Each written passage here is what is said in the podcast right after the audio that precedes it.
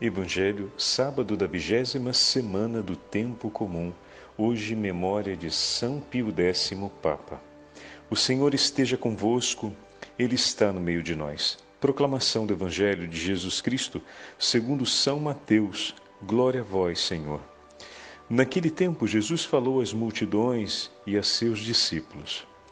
Os mestres da lei e os fariseus têm autoridade para interpretar a lei de Moisés. Por isso deveis fazer e observar tudo o que eles dizem. Mas não imiteis suas ações, pois eles falam e não praticam.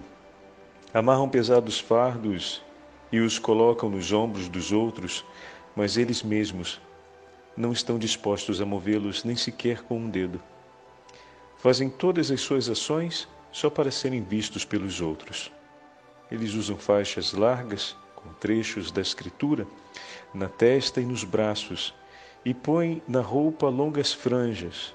Gostam de lugar de honra nos banquetes e dos primeiros lugares nas sinagogas. Gostam de ser cumprimentados nas praças públicas, de, de serem chamados de mestre.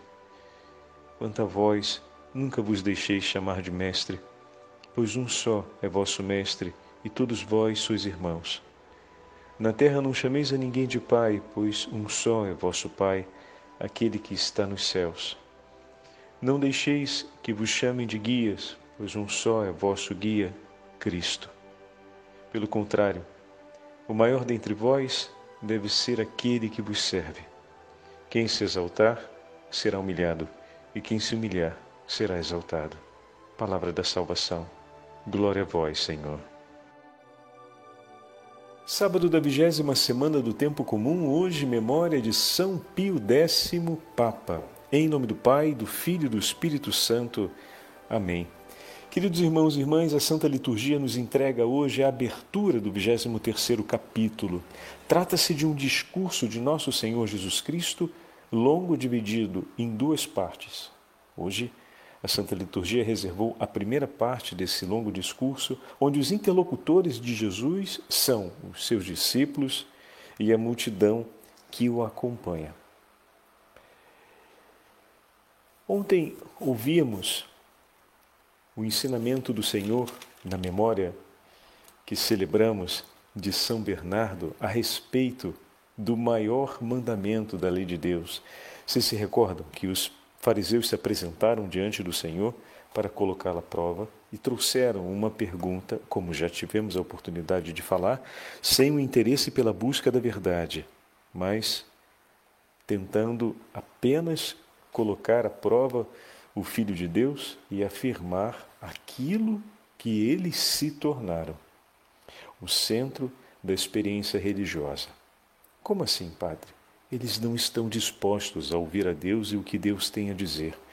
E esse é um grande escândalo, porque, como já tivemos a chance de poder meditar também, o Senhor deu a eles autoridade, o Senhor concedeu a eles dons ordinários e inúmeros dons extraordinários, revestiu eles, como o Padre disse ainda há pouco, de autoridade para ensinar em nome de Deus e eles se perderam de tal forma entre as riquezas, entre o desejo pela própria vida, ao ponto e pelos seus planos pessoais, ao ponto de, como vimos, hostilizarem, se tornarem, estabelecerem né, uma autêntica inimizade com Deus.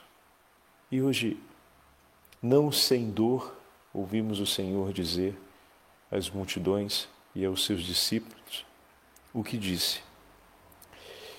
Os escribas e fariseus, segundo versículo, estão sentados na cátedra de Moisés.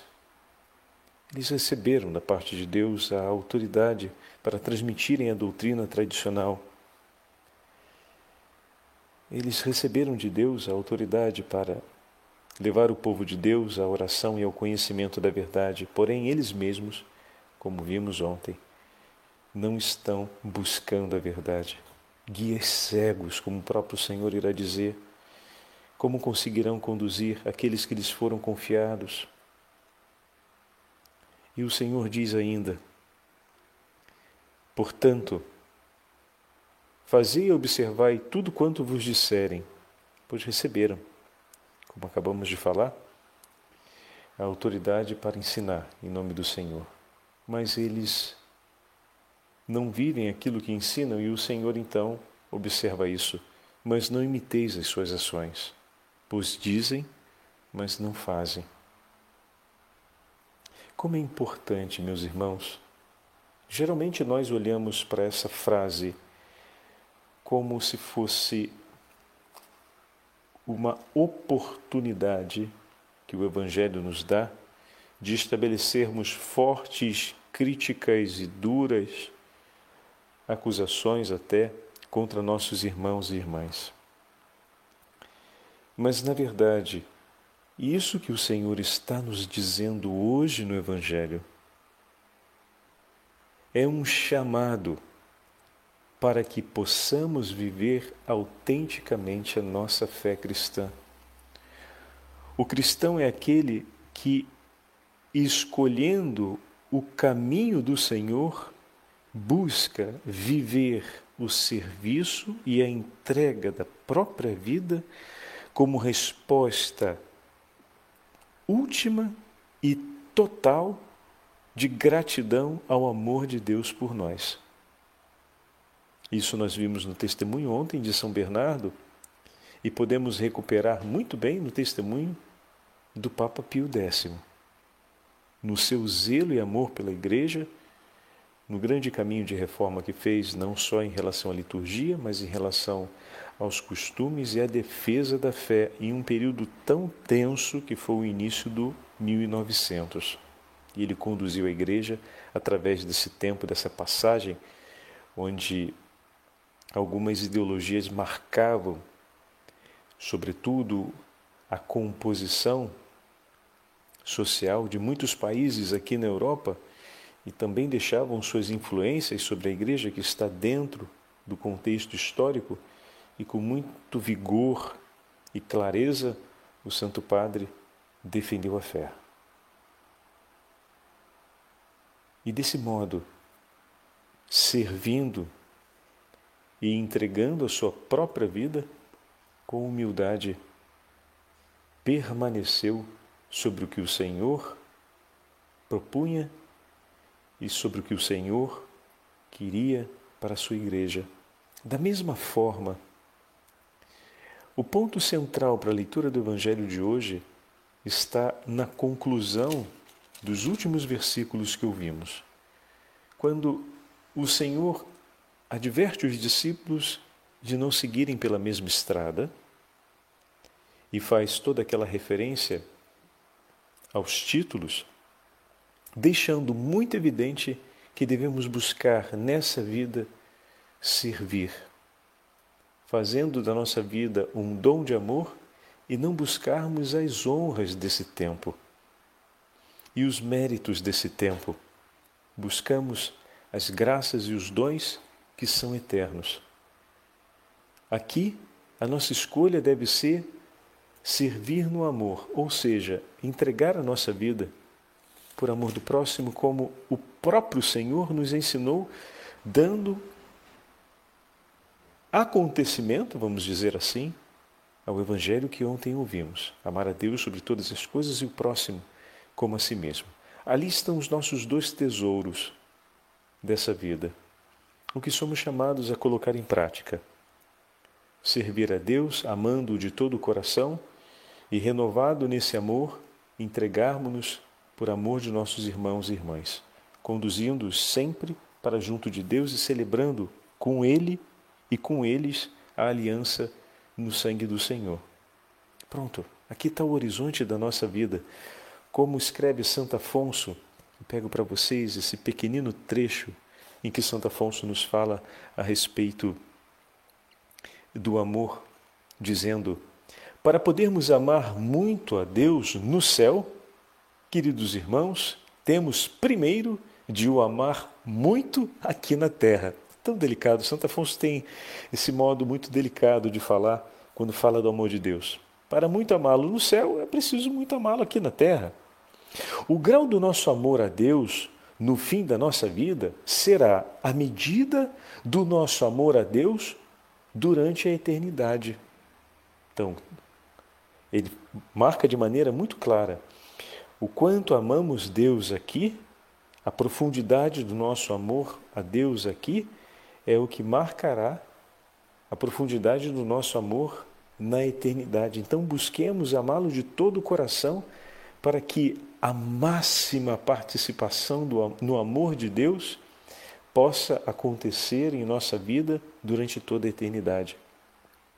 Queremos adquirir a certeza de nunca nos separarmos desse bem soberano na vida presente? Bom, estreitemo-lo cada vez mais nos laços do nosso amor, dizendo-lhe como com a esposa do Cântico dos Cânticos, encontrei aquele que o meu coração ama. Abracei-o e não o largarei jamais. Agarra e fica. Como foi que a Sagrada Esposa abraçou o seu bem-amado? Com os braços da caridade. É com os braços da caridade que abraçamos a Deus e o tomamos para si. Feliz aquele que pode bradar com São Paulo, apóstolo, para os ricos as suas riquezas, para os reis os seus reinos. A nossa glória, a nossa riqueza e o nosso reino são Jesus Cristo. E como disse ainda Santo Inácio, dá-me apenas o teu amor, ó meu Senhor, e a tua graça, que isso me basta e serei todo teu. Faz que te ame e que seja amado por ti, meu Senhor. Nada mais desejo, nem tenho a desejar, a não ser amar-te de todo o meu coração e por toda a minha vida vivendo uma relação de intenso amor com o Senhor e na clareza dessa palavra que acabamos de ouvir agora, que nos trouxe Santo Afonso, meus irmãos e minhas irmãs, seguiremos o exemplo de Jesus no nosso cotidiano. O chamado do Evangelho de hoje não é outro senão um chamado para escolhermos ser como Jesus, escolhermos colocar em ato aquilo que o Senhor fez quem escolheu por excelência o serviço e a humildade foi o próprio Senhor. E nós somos chamados a escolher com Ele a mesma coisa. Como o padre dizia no início, existe uma certa tristeza em constatar o que se passa na vida dos fariseus, porque diante de tantos dons, ter desperdiçado tanto é realmente uma tragédia. Quando no dia do juízo se derem conta de tudo que receberam de Deus e tudo o que deixaram para trás, grande será a dor de cada um deles. E também pode ser grande essa nossa dor se assim nos comportarmos. Então veja quantos tesouros o Senhor tem nos dado, tem nos entregue, tem oferecido por nós para que nós possamos crescer no amor mútuo e viver a entrega uns pelos outros, de maneira que a nossa vida se torne completa no amor a Deus quando eu percebo que o teu coração também começou a amá-lo. Ontem falávamos de São Bernardo e me tocava quando eu lia um pouco sobre a biografia dele e quantos familiares foram convertidos por ele e buscaram a fé e o número impressionante de monges e de vocações que nasceram da vida e do testemunho vocacional de São Bernardo. E de fato, como o Senhor nos ensina no Evangelho, é preciso seguirmos o testemunho do Senhor e nos tornarmos no mundo um testemunho vivo do seu amor. Aqui eu queria trazer para vocês dois textos, um breve de São Bernardo, falando sobre a Virgem Maria, onde nós vamos perceber como o Senhor ornou a Santíssima Virgem Maria de todos os dons e amando-a desde toda a eternidade, nos entrega como tesouro de amor. E o outro, um trecho das homilias de São João Crisóstomo, que nos fala com tanta delicadeza, mas também com tanta força, a respeito de sermos sal e luz, como o Senhor nos disse no quinto capítulo do Evangelho de São Mateus.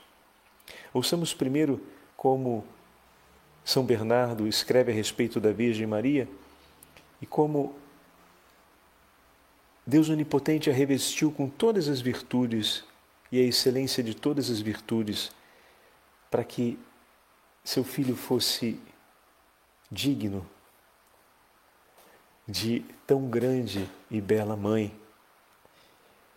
E isso nos faz pensar quantas vezes o Senhor dispõe por nós os sacramentos, a Santa Liturgia e todos os tesouros da Igreja para que possamos outra vez termos o nosso coração purificado das manchas do pecado e ornados de inúmeras virtudes para conseguirmos perseverar nesse amor. Ontem eu pontuei com vocês na meditação esse aspecto. Quando nos dispersamos no amor, também o nosso coração se esfria. A grande quantidade de obras que São Tomás de Aquino produziu, que São Bernardo produziu, estão diretamente relacionadas a um coração incendiado de amor que mantém esse fogo aceso. E quanto maior e mais intenso é o fogo, maiores são os seus frutos e melhores são os seus frutos. Assim também foi na vida de Santa Catarina de Sena, com toda a sua literatura composta, além do diálogo da Divina Providência, as cartas e as correspondências de Santa Catarina de Sena é uma coisa impressionante, mas um coração que arde de amor produz muitos frutos. Pegando aqui uma imagem é, um pouco profana, é como forno a lenha. Se você tenta cozinhar ah, os pratos ou a massa da pizza num forno a lenha frio, ela não vai ficar boa. É preciso que se aqueça até a temperatura justa e depois se mantém aquela temperatura. E assim tudo que passar por aquele forno sairá ótimo. Mas se o forno esfria, não adianta tentar colocar as coisas ali dentro, porque elas não vão sair bem. É preciso esquentar outra vez. Da mesma forma, quando o amor esfria, também as virtudes perdem força dentro de nós. E é preciso outra vez crescer e animar novamente as virtudes que se tornaram frágeis, para que a exuberância do amor, para que a potência do fogo volte ao seu ponto ideal. E nisso a gente vive aquela perda de tempo da nossa história de vida, né? No caminho da santidade. Estamos constantemente esfriando no amor e sendo reaquecidos, esfriando e sendo reaquecidos.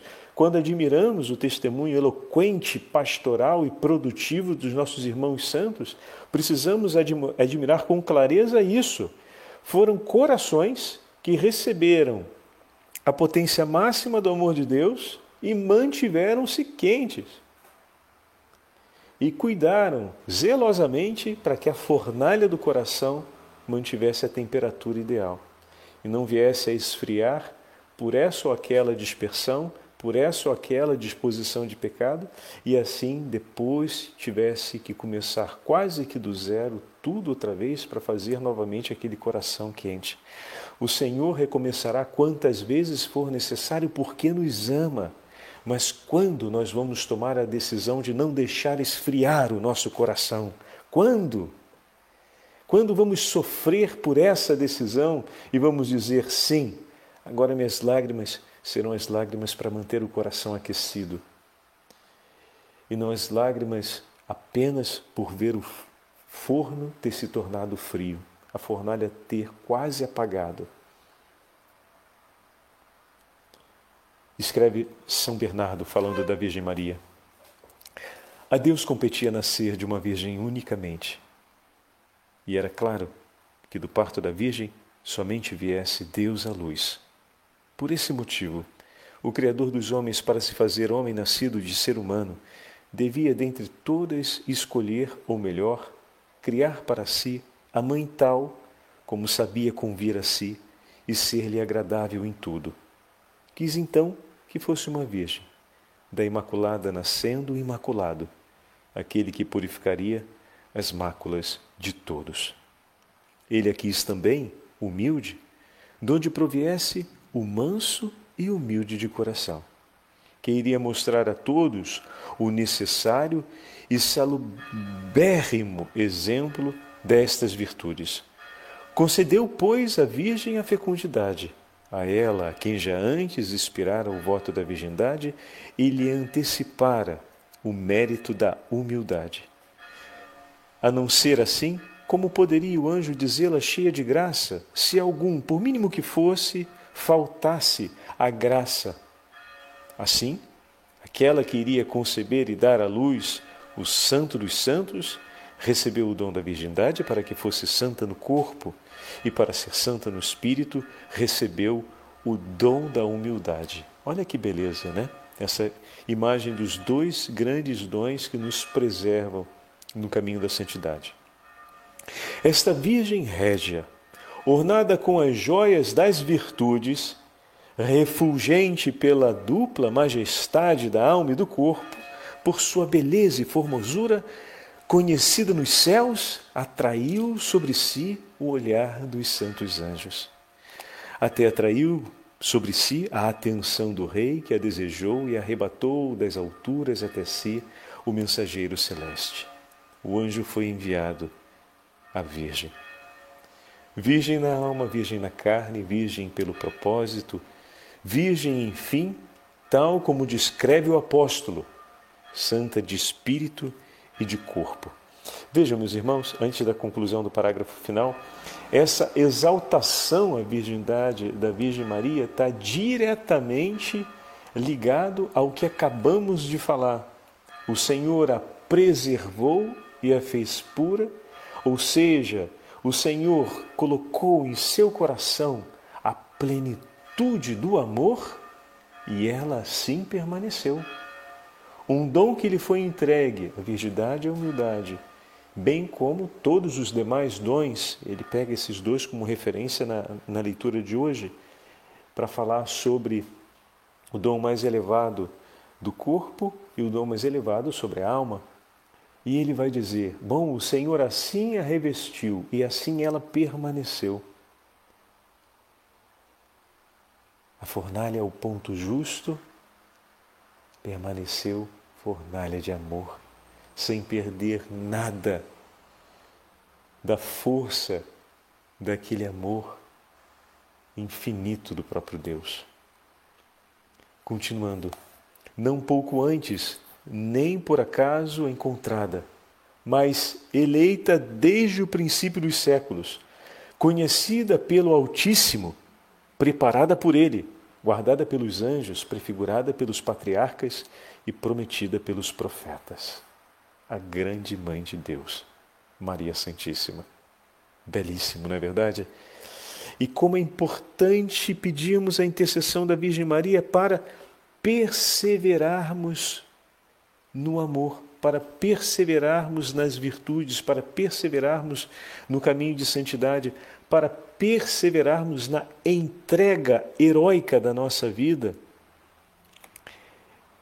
colocando em prática o itinerário da graça que o Senhor consolidou por meio de Sua misericórdia ao perdoar os nossos pecados e nos libertar de todo o mal.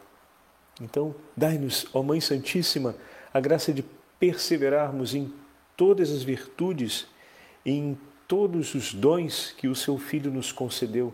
Dai-nos a graça, ó Mãe, de perseverarmos vivamente na plenitude do Espírito Santo e na graça do batismo que foi renovada em nós a cada momento em que, colocando-nos diante do Senhor no sacramento da reconciliação, recebemos o perdão dos nossos pecados. Dai-nos a graça, Senhora, de perseverarmos sempre no amor a seu Filho e no amor a cada um de nossos irmãos e irmãs. Escreve São João Crisóstomo falando para a gente. É interessante, em alguns momentos ele faz.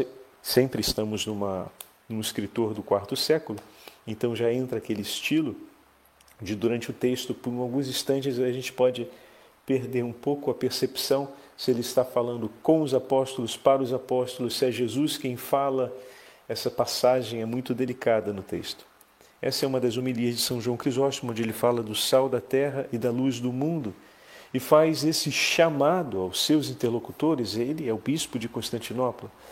Ele faz o chamado aos seus interlocutores, que nesse caso não só são os seus sacerdotes, mas todo o povo batizado, para assumirem um compromisso que receberam por meio do batismo, que é o chamado que o Senhor nos faz hoje com a advertência, o que se tornou a vida daqueles homens que, infelizmente, recebendo tantos dons e graça de Deus, se tornaram inimigos de Deus pela própria conduta, que são os fariseus. E ele adverte os seus discípulos a seguir o seu exemplo. Vamos ver como São João Crisóstomo fala aos seus, vamos dizer assim, aos seus filhos, na fé que ao rebanho que ele deve confirmar na fé do Senhor. Vós sois sal da terra. Estas palavras vos foram entregues não para a vossa vida, mas para a de todo o mundo. Não vos envio a duas cidades, nem a dez ou vinte, não vos envio a um só povo, mas como os profetas, como os profetas de outrora, mas à terra, ao mar, ao universo inteiro. E tudo isso, devo dizer, está em péssimo estado. Pois ao dizer vós sois sal da terra, mostra ter toda a humanidade perdido o seu sabor e está corrompida pelos pecados. Por esse motivo, mais exige deles as virtudes necessárias e úteis para tratar de tantos com solicitude. Na verdade, o manso, modesto, misericordioso e justo não apenas guarda para si as boas obras, mas também cuida de que as excelentes fontes corram para o proveito dos outros. Também o puro de coração, pacífico, amante de verdade, orienta sua vida para o bem comum. Olha que bacana. Não se refere só a uma busca de um crescimento à vida espiritual por si, mas o Senhor nos concede as virtudes para que a fonte, que é Cristo, continue correndo para muitos. Nós nos tornamos também fonte de água viva. Todo aquele que bebe e recebe dessa água se torna fonte. Então, esse compromisso de saber que nós somos fonte de água viva, somos também em Cristo aqueles que oferecem aos irmãos e às irmãs dessa água puríssima. Voltando. Não julgueis, assim diz, serdes compelidos a breves escaramuças, nem que tenhais de vós, de vos a ver com causas pequeninas, Vós sois o sal da terra. E então, poderão eles restaurar a podridão? De modo algum. De nada serve deitar sal ao que já está podre. Não foi isso, certamente, o que fizeram. Mas aquilo que antes fora renovado e entregue a eles, livre de todo mau odor, a isso misturavam o sal e pre preservavam aquele estado novo que havia recebido de Cristo. Ele está fazendo referência ao batismo. Depois do batismo, são entregues, ou seja, foi tirada toda a podridão do pecado, agora é a hora de deitar o sal, para que se possa preservar e não volte a perecer outra vez a podridão. Porque libertar do mau odor dos pecados foi a obra do poder de Cristo para que não se volte a este mau cheiro, tal é o escopo de sua diligência e esforço sal. Vês como aos poucos vai mostrando serem eles melhores do que os próprios profetas? Não se declara mestres da Palestina, mas da terra inteira. Não vos admireis, assim diz, se deixando aos outros, falo mais intimamente convosco e vos arrasto a tão grandes perigos. Pensai a quantas e a quão grandes cidades, povos e nações vou enviar-vos como administradores. Jesus falando com seus discípulos. Por isso não vos quero apenas prudentes, mas que torneis os outros semelhantes a vós. Belíssimo. Se não fordes assim, nem mesmo sereis de vantagem para vós mesmos. Pois os outros, perdido o sabor, podem, por vosso ministério, emendar-se. Vós, porém, se cairdes neste mal, arrastareis os outros convosco também à ruína. Por conseguinte, quanto maiores encargos vos forem confiados, tanto mais necessidade tendes de grande zelo e cuidado. É o motivo porque diz o Senhor: se o sal perde seu sabor, com que se salgará? Para nada mais vale e será lançado fora e pisado pelos homens. Para que ao ouvirem, quando vos acusarem e perseguirem e disserem todo mal contra vós, não temam ser citados em juízo, diz o Senhor. Se não estiverdes prontos para isso, em vão fostes escolhidos. As injúrias vos acompanharão necessariamente, porém nada vos prejudicarão e porão à prova a vossa firmeza, pois o Senhor vos escolheu. Se, porém, tiverdes medo delas e diante da violência desistirdes, sofrereis coisas muito mais graves e sereis desprezados por todos. É isso que quer dizer ser pisado aos pés. Em seguida, passa para o modelo ainda mais elevado. Diz então: Vós sois a luz do mundo. De novo, do mundo, não de uma nação ou de vinte cidades, mas do orbe todo luz inteligente, mais bela que os raios do sol, espiritual, à semelhança do sal. Primeiro, ele se refere ao sal, depois à luz, para mostrar a grande eficácia que tem uma pregação vigorosa e uma doutrina exigente. Desse modo, os obriga a seguir uma certa norma na pregação, sem divagações inconvenientes, para que ela possa iluminar a vista de quem os rodeia. Não pode esconder-se a cidade posta sobre o monte, nem se acende uma lâmpada para colocá-la debaixo do alqueire. Com essas palavras, excita-os novamente a uma vida esforçada. Ensina-os a terem cautela como pessoas postas aos olhos de todos, que lutem em pleno centro do teatro do mundo inteiro e anuncie, por seus gestos e testemunho, Cristo e Cristo ressuscitado.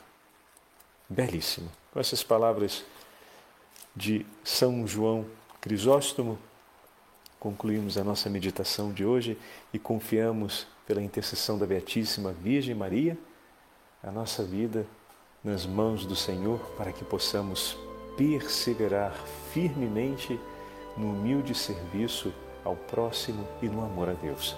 O Senhor esteja convosco, Ele está no meio de nós. Pela intercessão da Santíssima Mãe de Deus, e dos santos doutores da Igreja, abençoe-vos o Deus Todo-Poderoso, Pai, Filho e Espírito Santo. Amém.